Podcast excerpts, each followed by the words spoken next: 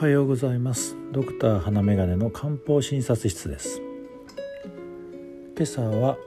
いよいよ冬本番ということで冷えに注意をしようというお話です。小寒から大寒までの時期を寒の内と呼ぶようですね。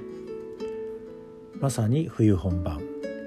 この時期は寒さに体をやられることが多いとされています。いわゆる患者ですね。こういう寒さから身を守るためにさまざまな保温方法が体を温める方法が進歩してきて衣類も私が子供の頃に比べると随分と暖かいものが増えましたしエアコンも整備されまた使い捨て回路などというものも充実しています。そういうふうに保温の方法は良くなってはきていてもやはり寒さにやられるということはありますね。どんなに寒くても元気いっぱいという方もおられますがこの時期寒さがこたえてやれんというような方もおられます。体の冷えを起こす体側の要因としたら新陳代謝が低下している。血の巡りが悪くなっている。水分バランスが悪い。ストレスを受けている。というようなことが原因として挙げられます。新陳代謝の低下は年齢とともに体を温める力が弱くなっている。というようなことが挙げられますが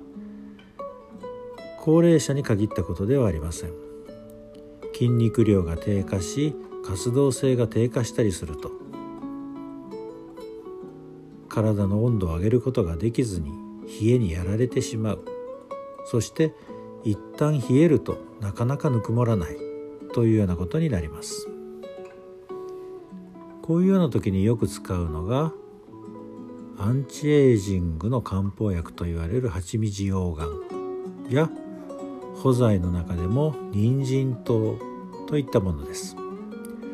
人参糖は体の中から温めてくれます。次の原因として血の巡りが悪い。漢方の言葉で言うとおけつという状態が挙げられます。おけつが原因と考える場合には使う代表的な漢方薬は軽視伏量丸軽視伏量丸ということになります。水分バランスが悪いということもあります。水というのは当然冷たいものですね。この水が体に溜まりすぎていると体全体も冷えやすくぬくもりにくいという状態になります。足がむくんだりするような方だったら深部糖深部糖あるいは陶器芍薬散などというのを使うと良いかもしれません。またストレスというのもバカになりません。ストレスを受け続けていると交感神経が過緊張状態となり末梢の血管がぎゅっと収縮してしまいます。こうなると十分にぬくもりが手足の先まで届かずに手足の先から冷えてくるみたいな冷え方をすることが多いです。イライラや冷えのぼせなどが出てくることもあります。こういうような時には細古剤の中でも刺逆酸というものを使う場合が多いです。体の冷えというものに対して西洋医学というのはそれほど力を発揮することができませんが冷えに対する漢方薬というのはいろいろ準備されていますので冷えでどうも体の調子が悪いというような時には是非漢方診療を受けてみてください。また普段の生活で注意することとすれば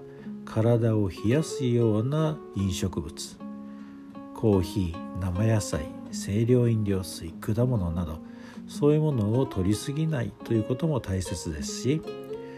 実際に口に入れる時には温めて食すると